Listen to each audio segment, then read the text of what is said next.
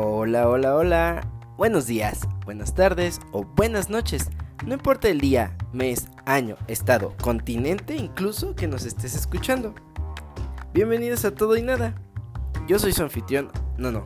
Y el día de hoy estoy muy pero muy contento de traer a ustedes uno de los mitos más interesantes que existen dentro de la mitología azteca, que, como en todas las culturas ancestrales, también tenían un mito de creación y que daba interpretación al origen de prácticamente todo lo que vemos actualmente. Pero antes de sumergirnos por completo, quiero darle las gracias a cada una de las personas que hacen el favor de escucharnos, de compartirnos. Ahorita andaba viendo las estadísticas y nos escuchan ya en muchos estados de aquí de México, pero sin duda lo que más me impresionó es que me escuchen ya en varios países y todavía más que sea del otro lado del charco atlántico, en las Europas. Así que la neta es que no sé cómo llegó hasta allá mi podcast, pero sin duda mil gracias por escucharlo y compartirlo. Reciban un gran abrazo de parte mía hasta donde quiera que se encuentren y esperamos seguir gustando, creciendo y poder seguir interactuando con ustedes. Que nos hagan saber qué les gusta, qué quieren oír y sobre todo que esto se vaya haciendo mucho más grande y que ustedes sean parte de esto. Con este ya son 17 capítulos, así que si no has escuchado todos los anteriores, te invito a que lo hagas. Recuerda que tenemos de todo un poco y también tenemos pequeños bonus que ya en total son 5, donde en menos tiempo les contamos algo relevante o una historia particular. Así que vayan y recuerden que pueden escucharnos en Apple Podcast, Google Podcast y en Spotify o cualquier otra de sus plataformas favoritas para escuchar podcasts. Además, tenemos la cuenta de Facebook y la de Instagram, donde les publicamos después del capítulo las imágenes que refuerzan el tema y pues así podamos conocer y aprender un poquito más. Así que pues bueno, nada más quería decirles como esto porque la verdad es que fue algo que me llamó mucho la atención y pues obviamente no quería dejar la oportunidad de agradecerlos. Pero vamos a sumergirnos de lleno al tema. Porque quiero que analicemos que a través de los diferentes códices que, existen en la actualidad y que fueron salvados de aquella época en la que los franciscanos y las diferentes órdenes que llegaron aquí a evangelizar a los, pues vamos a llamarles indígenas de la región, eh, decidieron quemarlos. Pero hay uno específicamente, que es el códice Chimalpopoca, y los textos de Fray Andrés de Olmo, en los cuales me voy a basar para poderles platicar todo lo que tiene que ver con este mito. Pero además, el análisis más grande que pude, pude hacer y pudimos hacer y lo vamos a ir haciendo poco a poco es con la piedra solar. Aquel gran monolito de piedra que se encuentra en el Museo Nacional de Antropología e Historia, que es súper popular porque pues básicamente representa el calendario azteca. Y ahí nos narra cómo es que nacen todo, el mundo, el cielo, la tierra y los dioses en sí se dan cuenta que faltaba algo, un sol. Por ello es que hoy, en todo y nada, es un placer para mí traer a ustedes el mito de los cinco soles mexicas. Como muchas de las culturas que habitaron alrededor del mundo, los náhuatl crean mitos relacionados con sus dioses para justificar lo que no entendían, como por ejemplo la creación del mundo, del sol, de la luna y del mismo hombre como tal.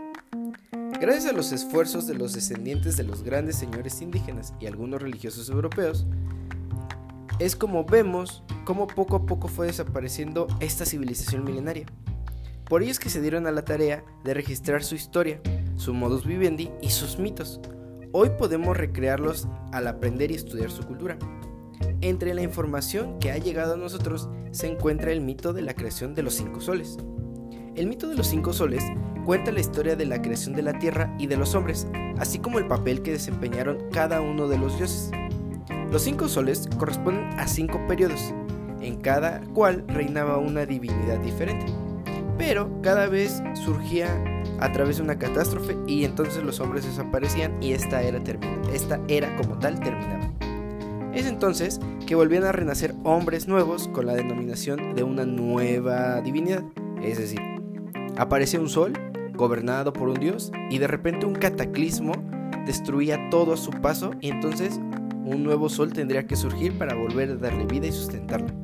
Ahora, según la leyenda azteca, vivimos actualmente nosotros en el quinto sol que va a desaparecer gracias a un terremoto. El mito inicia contándonos que al inicio de todo no existía nada más que el Omeotl o el dios de la dualidad. Este dios se creó a sí mismo y vio la necesidad de crear a más como él para compartir las diferentes cargas que tendría. Por ello, crea a Tonacatuatli, señora de la carne, y a Tonacasicuatl, señora de, de nuestra carne. Y él les encomendó la tarea de poblar el universo. Encomendada ya la tarea, ambos señores engendrarían a Xipitotec, el desollado, que nació rojo y sin piel, que le cubriera el cuerpo. También nació Tezcatlipoca. Perdón, es que estos nombres están como complicados. Que significa espejo negro que humea. Él nació negro, con garras y colmillos de jaguar.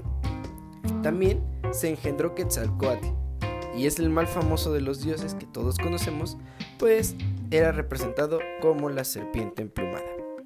Ella nació blanco, perdón, él nació blanco, con cabello rubio y con los ojos azules.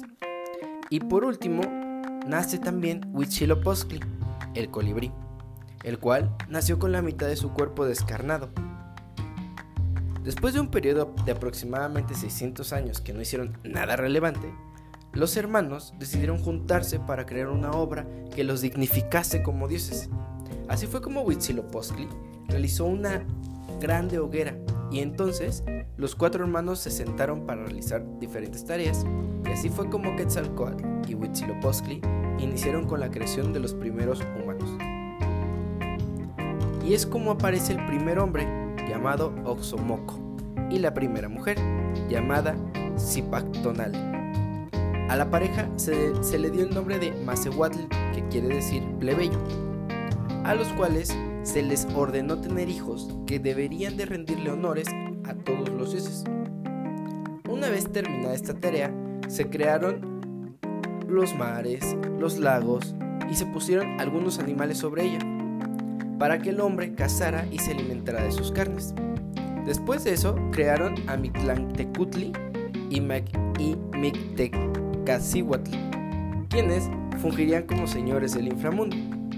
Al estar realizando estas tareas se empezó a denotar la rivalidad existente entre los dioses Quetzalcoatl y Tezcatlipoca, la cual se basaba prácticamente en que si Quetzalcoatl creaba un nuevo sol, Tezcatlipoca esperaría el menor error de su oponente o de los humanos que la habitaban para destruirlo y él tener la posibilidad de crear un nuevo sol. Al final, su obra estaba completa, pero se dieron cuenta que todo estaba en tinieblas es decir, no había sol, no había luz. Así que se dedicaron a pensar qué hacer y es como vamos a entrar de lleno al mito de los cinco soles. El primer sol fue llamado Ocelot Tonatiuh o el sol jaguar y este estaría representado por el elemento tierra. Quetzalcoatl toma una hoguera y lo convirtió en medio sol. Tezcatlipoca, enojado, lo tomó para sí y él mismo se arrojó y se convirtió en el sol completo. Mientras tanto, los demás dioses crearon a, hombres gigantes que habitaban en la tierra. Estos hombres comían y se alimentaban, bueno, básicamente se alimentaban de bellotas. Esta era, o sol, solo duró 676 años. El sol creado por Tezcatlipoca era cálido y muy inclemente, impidiendo que la vida creciera sobre la tierra y marchitaba cualquier cultivo. Él como tal, como Dios reinaba supremo. Tenía el honor de cargar el sol durante su diario viaje por los cielos.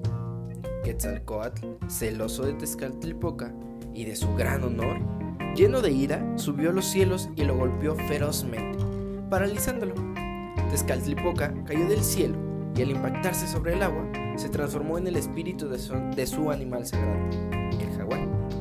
Así fue que salió del agua y convertido en esta bestia, devoró a todos los gigantes de la tierra, dejándola despoblada nuevamente. Al mismo tiempo, la bóveda celeste descendía y colapsaba, sumiendo al mundo en una nueva oscuridad. Y es así como aparece el segundo sol, que fue llamado Ejecatlonatlium y estaba representado por el elemento aire. Fue creado por Quetzalcoatl, quien se materializó en el sol, y fue como permitió que las cosechas se dieran en abundancia y que los hombres fueran felices. Este sol duró igual 676 años, donde los hombres se alimentaban de piñones, y todo fue próspero. Pero en esta ocasión, Tezcatlipoca era quien se encontraba celoso. Fue así como subió a los cielos, cielos convertido en jaguar y derribó a su hermano de un zarpazo. En su caída, Quetzalcoatl provocó un gran viento que desgarró los cerros y destruyó todo a su paso. Muchos hombres no sobrevivieron, los que sí encontraron la manera caminando encorvando, aferrándose a lo que podían. El viento fue tan fuerte que al sujetarse de los grandes árboles aquellos hombres, sus extremidades empezaron a alargarse y les salió una nueva, una nueva extremidad en forma de cola. Para cuando todo terminó y este vendaval se calmó, todo volvió a la oscuridad y los monos habían sido creados. El tercer sol, llamado Kiwatlonatiu o sol de la lluvia, estaba representado por el elemento del fuego. Los dioses molestos por la batalla sin fin de Quetzalcoatl y Tezcatlipoca decidieron que era mejor que otro dios llevara el honor de cargar el sol. Así que asignaron a Tlaloc, el dios de la lluvia, para que fuera el encomendado. Durante este periodo, las lluvias de Tlaloc nutrieron nuevamente la tierra y la cubrió de ríos, lagos y océanos. En esta época, los hombres se alimentaban de cereales. Lamentablemente este sol solo duró 364 años, ya que Tlaloc empezó a ver que la gente se estaba corrompiendo, desatendiendo sus obligaciones de adoración y preceptos que los dioses le dictaban, y los hombres se dedicaron a los placeres malsanos, como el robo, los homicidios, etc. Harto de este tipo de vida, Tezcatlipoca y Quetzalcoatl empezaron a conspirar contra Tlaloc, ordenándole a Xihuitecuitle, dios del fuego, que destruyera a la humanidad Así que este emergió como un gigantesco volcán y comenzó a llover fuego. Las cenizas cayeron por toda la tierra consumiéndola y enterrándola. Los hombres rogaron a los dioses que los convirtieran en aves, y es así como todas las aves del mundo fueron creadas. El cuarto sol fue llamado Atlatonatium o sol de agua, representado por el elemento obviamente del agua. Por órdenes de Huitzilopochtli se decidió que Chalchihuitle, la mujer de las faldas esmeraldas, tendría que ver la posibilidad de convertirse en el nuevo sol, y es como los hombres poblaron nuevamente la tierra, pero esta vez con la tutela de los sobrevivientes de la pasada destrucción, para que estos le explicaran y les dieran los preceptos de los dioses y cumplieran así con las exigencias de los mismos. Este sol duraría 312 años. Descaltlipoca, no complacido con la bonanza, corrompió a Chalchihuitle y ésta empieza a llorar. Fue tanto sus lágrimas que en la tierra no dejó de llover. Los hombres empezaron a enfrentar terribles inundaciones, dándose así un diluvio universal. Tanta agua hizo que los cielos se derrumbaran contra el piso, y a los hombres se les transformó en peces para salvárseles. Los dioses decidieron reparar su error, y así fue como los cuatro hermanos crearon a cuatro hombres, Atemoc, Itzacoatl, Itzmalitza y Tonach, que emergieron desde los cuatro puntos cardinales. Cada uno se convirtió en un árbol diferente, y así fue como, juntos, árboles y dioses, levantaron los cielos y le colocaron las estrellas. Todo fue ordenado nuevamente, pero se dieron cuenta que no había más hombres, así que decidieron crear una versión final del hombre, que somos nosotros, y se nos fue dado el nombre de Huehuecoyotl. Ahora, yo les decía al principio, nosotros nos encontramos según la cosmología azteca en el quinto sol, el cual es llamado Olin o Sol del Movimiento. Este es representado por los terremotos y los movimientos terrestres. Los dioses, cansados, se reunieron en Teotihuacán, en la ciudad de los dioses. Así fue como se levantó una gran hoguera y después de mucho pensar llegaron a la conclusión de que tenían que hacerse, se tenía que hacer a través de una gran hoguera y además contra el, con el sacrificio de algún dios, para que entonces emergiera un nuevo sol que pudiera ser lo suficientemente fuerte para poder subsistir. ¿Qué es lo que pasa? Ningún dios quiere sacrificarse. Y así fue como apareció un dios soberbio llamado Tegucigalpa, significa el lugar del caracol marino el cual se ofreció para alumbrar la superficie de la Tierra. Nuevamente, los dioses se preguntaron sobre quién sería el otro candidato para iluminar al mundo por si esto no funcionaba, pero nadie se ofreció. Finalmente observaron a un dios que no hablaba, solo escuchaba. Su cuerpo estaba cubierto de llagas y tumores, y le dijeron, sé tú el que ilumine Bubosito. El dios llamado Nanahuatli, que significa el buboso, aceptó la tarea. Durante cuatro días ambos hicieron penitencia y realizaron sacrificios sobre los dos premontorios de la pirámide del Sol y de la Luna. Todo lo, de, todo lo que Tecatl ofreció era precioso. En lugar de ramas y bolas de heno, él ofreció preciosas plumas de quetzal y bolas de filamento de oro para encajar en ella las espinas del autosacrificio. Ofreció espinas hechas de piedra preciosa en lugar de espinas de maguey. Estas no estaban cubiertas con su sangre, como era la tradición, sino que eran espinas de coral rojo. Mientras que Nanahuatzi ofreció cañas verdes, bolas de heno y espinas de maguey cubiertas con su propia sangre. Cuatro días se mantuvo el fuego, y así fue como a la medianoche del último día, programado para la creación del nuevo sol, los dioses se reunieron alrededor de una gran hoguera preparada para la próxima cremación de los dos dioses. La finalidad era transformar a los dioses en estrellas brillantes. Los dioses pidieron a Tegucitécat arrojarse primero. Este intentó lanzarse a la hoguera cuatro veces y las cuatro veces se arrepintió. Entonces, como no era permitido realizar un quinto intento, los dioses le dijeron a Nanahuatzin que lo intentara. Él inmediatamente cerró sus ojos y se arrojó, al fuego y comenzó a quemarse. Tecusitecatl, al ver la valentía de su compañero, se arrojó también. Después de que ambos fueron consumidos por las llamas, los dioses se sentaron bajo el cielo enrojecido y esperaron al nacimiento del sol. Los dioses no sabían en qué dirección saldrían, solo Quetzalcoatl y Tepozcatlipoca.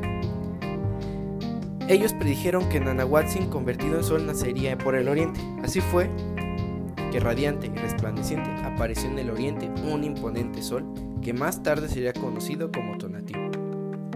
Por detrás salió Tegucitécatl como la luna, igual de brillante que el sol. Tanto que los dioses se preguntaron si sería conveniente para ellos tener dos astros que alumbraran con esa intensidad al mismo tiempo acordaron que el brillo de ese segundo sol tenía que ser disminuido. Así fue como Ejecat tomó un conejo que iba pasando y se lo lanzó directamente al sol representado por Tecusitecatl. El golpe del conejo atenuó la luz y dejó una mancha oscura en la cara de la luna, tal como la conocemos hasta el día de hoy, el famoso conejo de la luna. La tarea estaba finalizada. La felicidad de los dioses que observaba duraría poco, pues se dieron cuenta que los dos astros estaban estáticos. Así fue como todos decidieron sacrificarse para dotarlos de movimiento y evitar que el astro rey quemara la tierra con su intenso calor. Entonces Ejecal fue quien sacrificó uno por uno a los dioses y al finalizar la tarea, el sol empezó a moverse y con su sangre se tendría que alimentar los nacimientos del sol cada día. Por ello es que en la gran ideología azteca, los sacrificios masivos se hacían al sol, para que tuviera la, fuerza suficiente para salir, cruzar los cielos y cumplir con su tarea de dar la vida, con corazones y sangre. Entre ellas y esas muestras de sangre se encontraban las de las madres muertas en el parto, las de los guerreros muertos en combate y las de los prisioneros sacrificados. Y es así como entonces fue que los aztecas le dieron sentido a su mito de creación y fue como pudieron explicar cómo es que todo alrededor fue creado. Los mitos que rodean las creaciones de la humanidad siempre han logrado fascinar al hombre. Lamentablemente, mucha información ya no la tenemos, sobre todo lo referente a nuestra cultura originaria, debido a que al considerarse textos satánicos, los evangelizadores decidieron quemarlos o deshacerse de ellos. Muchos de los relatos pasaron de boca en boca por generaciones, y otros tantos los conocemos por algún códice que se salvó de esta destrucción. Y son también los comentarios de los cronistas de la época quienes nos dan fe de un poco de lo, de lo que era la vasta red de conocimientos ancestral. Y esto me remonta a analizar algo. ¿Cómo es que se va perdiendo nuestra cultura? ¿Cómo es que ya no nos interesa? ¿Cómo es posible que nuestra cultura, nuestros orígenes, nuestro todo como nación, sea más interesante y llamativa para la gente del extranjero que para nosotros? Debemos de sentirnos orgullosos de nuestras raíces, de nuestra vasta cultura, y conocer poco a poco las historias que nos dieron identidad, primero como nación indígena que fuimos, hasta lo que nos llevó a formarnos como nación mestiza. Al estar investigando, me percaté también de cosas tan hermosas como los relatos y mitos que envuelven a toda la construcción de la ideología azteca. Y es que también descubrí que son muy extensos y pude haberme aventado horas y horas hablando de ellos. Sin embargo, los quiero invitar a que investiguen y conozcan un poco más de estos mitos. Empápense de la historia que nos formó como nación y sobre todo, siéntanse orgullosos de sus raíces, ya que nuestras culturas del pasado tienen mucho que enseñarnos en este no tan alejado presente. Muchas gracias amigos, espero que este mito les haya gustado. Por favor, sigan ayudándome a hacer crecer este proyecto y ahí cualquier cosita nos comunicamos por las redes sociales. Les mando un fuerte abrazo y que tengan un excelente día. Disfruten su día a día con toda la mejor vibra. Yo soy Nono y esto es Todo y Nada. Hasta la próxima amigos.